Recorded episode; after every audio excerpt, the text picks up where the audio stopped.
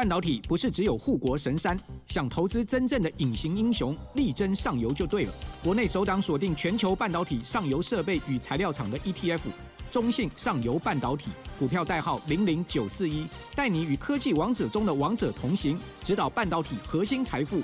二月二十六到三月一号，称王募集，申购速洽中国信托投信与全台各大证券商。投资一定有风险，基金投资有赚有赔，申购前应详阅公开说明书。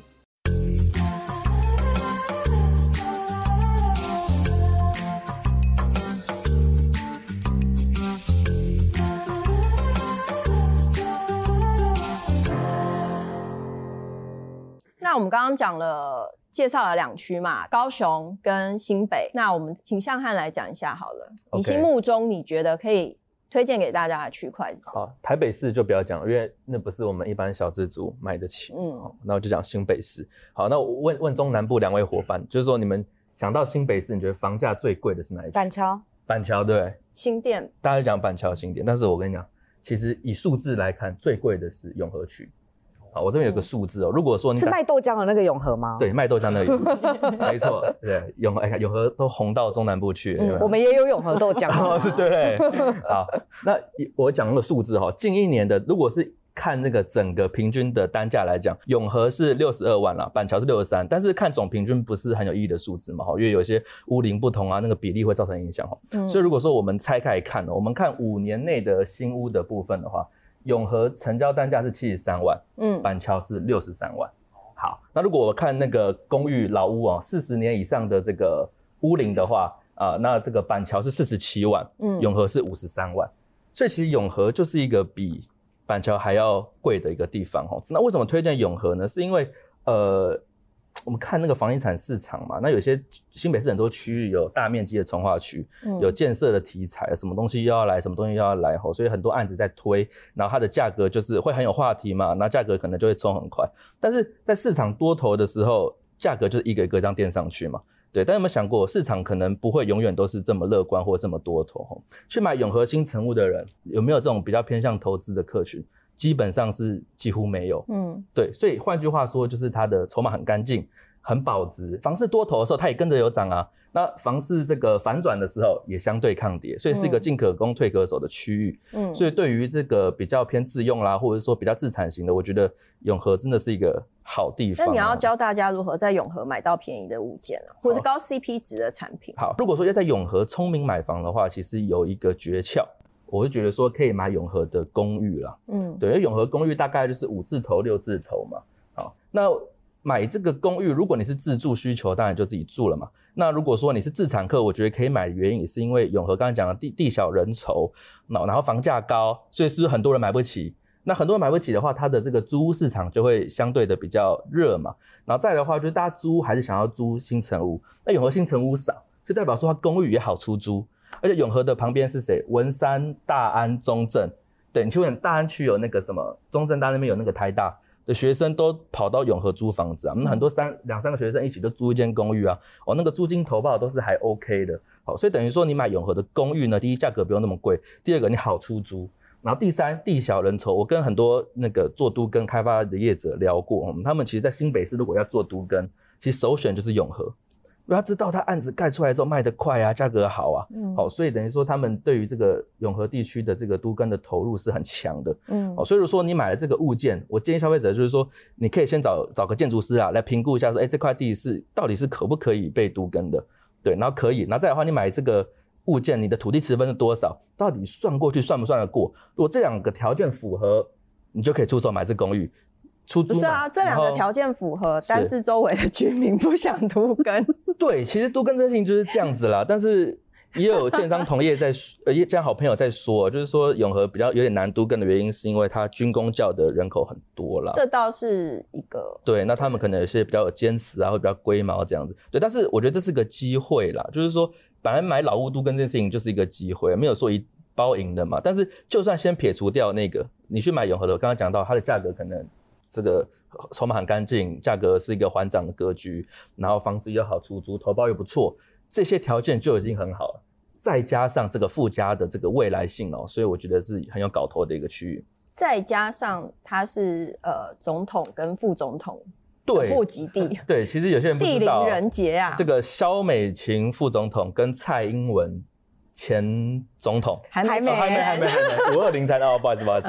对，他们都住永和，哎，对对，真的是地灵人杰。嗯，对，而且永和也不是没建设哦，所以永和区长还给你好处吗？你要讲到现在都是好处哎，你可以讲一下缺点。好，缺点啦，缺点就是说这个豆浆还好，没有，哎，永和豆浆真不错，创始店就是真的在永和区，现在有烤焦味吗？对，就是那家烤焦味的，下次你来。我不喜欢，啊，真的。对啦，这个缺点就是说它的路有时候比较复杂，比较杂乱，然后路比较小条。对，确实有这种状况了。对，嗯、但是其实你你说这是很大的缺点吗？所以它也是一个百慕达。对，网络上有首歌啊，什么永和的永和路，综合的综合路，小小编可以播一下。永和，对对，永和没有综合路还是什么？对对对，有一首歌在调侃永和的交通，它确实是一个问题啊。但是它发展的早嘛，所以有时候道路就是这样子、嗯、哦，所以这个是没办法啦，确实是抗性的。所以所以永和跟综合他们之间的不会互相换来换去，就是会。换到换到中和住啦，或者中和换到永和住。那这样讲哦，永和人不会去中和，中和人还想进永和。哦，这样子。哎，中和人这样又不高兴 了。不会了，不会了。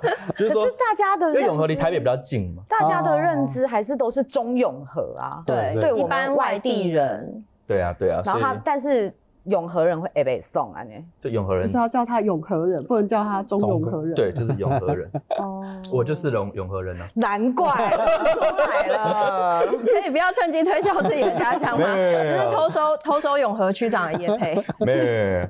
哎，但是我可以补充两分钟吗？好，就是两分钟有点长。哦，一分钟。反正就是那个这个这个供需这个，其实我觉得真的是中肯啦，就是说供需这个观念就是这样嘛。那我觉得供需其实还有另外一区也是同样适用这样的逻辑，就叫做汐止。汐止其实它面积蛮大的。因为你也是汐止人。不是不是，我是 没有，我就是因为我先有这个逻辑，我才成为那边人啊。所以我是已经先那个自己力身体力行了。嗯，对啊，所以所以你下一个区块要讲大直，因为阿嬷住大直，把他家庭都搬其实就是供需啦，就是供需。汐止一样啊，也没什么从化区嘛。那它面积大，但是很多都是山区嘛，那个不讨论嘛，所以它可盖的速地就是那么小小一点点嘛，对啊。那在这样的情况下，没有新案出来，其实就是卖得快，然后价格高啊，嗯，对啊。所以就是供需这个观点，我觉得是可以参考的。对，买的时候买房子的时候也是可以作为一个参考。对啊，对啊，对。好，最后压轴的就是房价涨到很可怕的台中。我记得有一年，现在台中人都横着走，房价涨很快。对，有房子的人才会这样子横着走啊，没房子的人就是直接跪地趴着就躺平，反正也买不起。我平常看你都横着走，我 没有哎，我是趴着的那那一群人趴着的。但是我觉得，呃，论 CP 值来讲的话，因为台中大家都知道说，最近是这几年的议题，其实是围着从化区在绕嘛。嗯、各个从化区起手价，像十四期从化区，就是大家知道的低密度开发，起手价就四字头，四十四万、四十五万。到了两年，现在目前一个案子都还没有完工，最高的成交价已经拿到七字头了，就是差。才两年就差了单品就差了三十万，当然建商的规划跟呃用心程度当然还是有差，但是可以就可以看出来这个价差是非常恐恐怖的。不愧是房地合一税收王。呃，不好意思，不好意思，不好意思哦。那我们要讲 CP 值高的部分的话，我可能就会回归到可能现在大家觉得比较好入手的是原本的旧市区，台中的旧市区就是。东南西北中，那这里面我比较推荐的是南区，嗯，因为南区临近大家以前知道就是富人居，就是只有有钱人才会住的八旗从化区，嗯。的旁边，哦、然后呃它的另外一侧是目前正要进入开发期的十三期重化区。就是它，就是未来会比拟十四期重化区的房价，可能就是一案堆一案一直往上堆。嗯、那十三期重化区现在只有一个案子出来，然后那个案子是我们台中很信仰的建商，很被信仰的建商，就是惠宇建设的新案。哦、那它的目前听说的均价大概已经到了六十五万。哇塞，嗯，它所以它就是奠定了十三期从化区的一个最那个叫什么地地板价，对，地板价就是六字头起跳了，这件事很恐怖哎、欸，很恐怖啊。对，所以你未来进场的案子很快就会水的一倍。嗯，对。哦，但我们那个跟淡水的交通比起来哈，我们可能好一点啦。十六说十三期从化区，嗯、那被夹杀在中间的南区，其实它就会变成是一个房价的凹陷区。那这个凹陷区，呃，目前中古屋的价格不分屋龄，大概成交价它差不多落在三十五万，然后它的。过去推案的平数都比较大嘛，因为现在房价很高，所以大家推案的平数都比较小。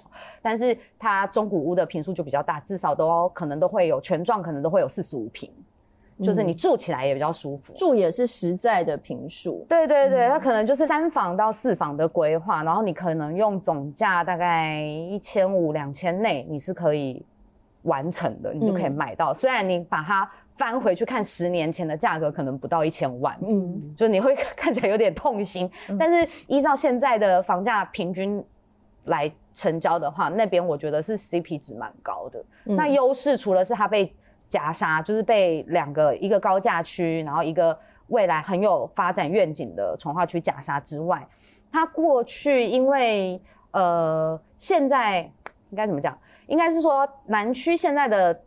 新的预售案其实大部分也是吃十三期的那个名气嘛，嗯，那现在的预售案大概都上到五六字头了。那你中古屋相对来说，我觉得如果以自住客的需求来说，中古屋相对好入手，然后 CP 值是算很高的，也是因为它其实也没有除了十三期从化区之外，它也它的腹地里面也没有很多的，就也没有从化区，所以基本上它都要靠整合。嗯，对，用整合的方式去去推案，所以有很多，呃，以预售案来讲，它就会有很多小小而美的案子。但最近是有一个比较万平的案子，是过去的宜宁中学，嗯、就是被建商整并下来，然后最最近也在推案，嗯、那它推出的价格也差不多五字头，四十八、四十九、五十这样。那在南区要买什么样的产品，CP 值会比较高，或未来增值性会比较看好？现在大家会觉得，呃，应该是说南区它还有那个问，呃，捷运绿线通过，所以大家会比较，如果是以投资盘，或者是你想要，呃，你想要是未来获利可以转手的，你可以去可以找那个大庆商圈周边的，嗯、因为它有一个大庆捷运站，它是共构站，嗯、所以其实它那边的发展会是大家南区可能看起来比较精华。嗯，那另外一边自住，如果是自住考量的话，就可以往。呃，国图馆就是一个新的图书馆，那边就绿地会比较多，嗯、就是会比较住起来会比较舒服。嗯，对。其实今天四位讲到的区块，都好像都有一个共同的特色，就是它是一个被夹杀的区块，然后它是一个房价凹陷区。对，在这样子的区块里面买房，有什么特别要注意的地方吗？我觉得它凹陷区房价低是有它的原因所在，比如说我说的那五股，它就是因为。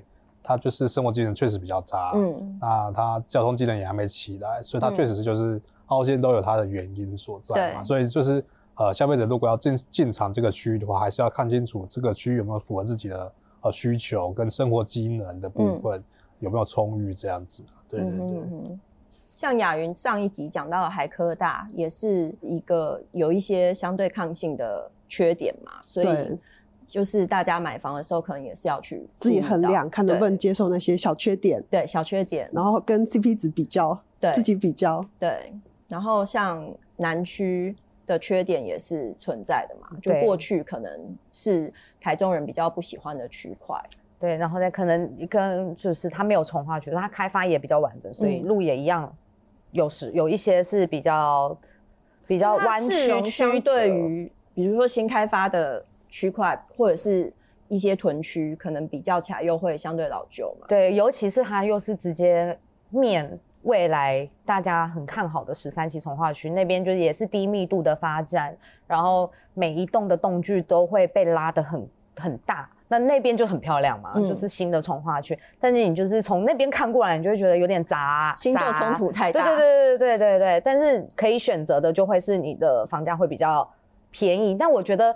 呃，刚刚讲的那种夹沙区的概念啊，呃，它会移动，嗯，就是这个夹沙区是会被移动的。例如说，呃，现在目前现在目前南区虽然看起来很便宜，可是新案在十三期重划区如果推出了之后，它可能就会被拉抬。那接下来就它的后面还是乌日，嗯，那乌日区也会加入战局。所以就变成是，它就会变成是那个资金一直不断在移动，它也有许也许可能未来会有停滞成长的期间。嗯、对，这都要可能要看一下，呃，自产或者是买房的人，他你你你的需求是什么？你要长期自住，那基本上就还好嘛。嗯。但是如果你是要投资的话，你就要去掐一下那个时机点。嗯哼，对。好，从上一集到这一集呢，我们就是请了四位记者来帮大家分析了他们就是在过去这一年或者是这几年跑线，觉得他们可以推荐的一些区块，然后也提供给今年有想要买房的人可以做一个参考。其实这这两集我们听到了很多区块，都不是我们平常新闻会常常写到的区块，所以我觉得其实还蛮有一些干货的，所以。提供给大家作为参考，谢谢大家，拜拜，拜拜。拜，谢谢。